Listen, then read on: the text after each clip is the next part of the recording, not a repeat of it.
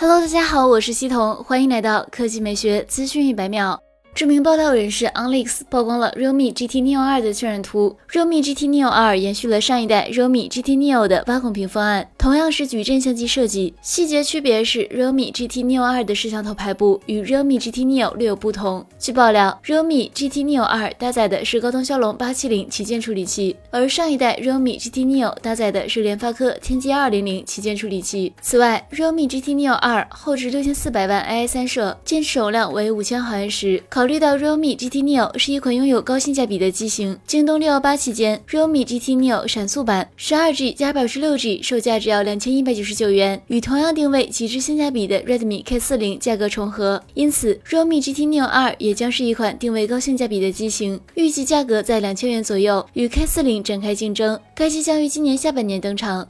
来看第二条新闻。据公安部交通管理局消息，自二零二一年六月一日起，公安部组织在天津、成都、苏州三个城市试点发放电子驾驶证。目前已经有两百多万群众申请领用，简化了办事手续资料，提升了证件使用便捷度，并在客货运输、汽车租赁、保险购置等行业领域广泛应用。在试点基础上，公安部决定自二零二一年九月一日起，北京、天津、石家庄、长春、大庆、上海、无锡、苏州、盐城、泰州、宁波、嘉兴、南昌、济南、青岛、长沙、广州、深圳、南宁、重庆、成都、绵阳、自贡、南充、贵阳、昆明、西安、银川二十八。个城市全国第一批批准应用电子驾驶证。需要说明的是，推广应用城市发放的电子驾驶证在全国范围内有效。下一步，电子驾驶证将陆续在全国范围内分阶段实施。二零二二年将在全国全面推行电子驾驶证，将通过全国统一的交管一二一二三 App 发放。推广应用城市的驾驶人可以登录交管一二一二三 App，按照提示流程申领电子驾驶证。需要提示的是，申请人的驾驶证应当在有效期内。驾驶证存在扣留、暂扣、逾期未体检、逾期未申验、公告停止使用等情形的，将无法申领电子驾驶证。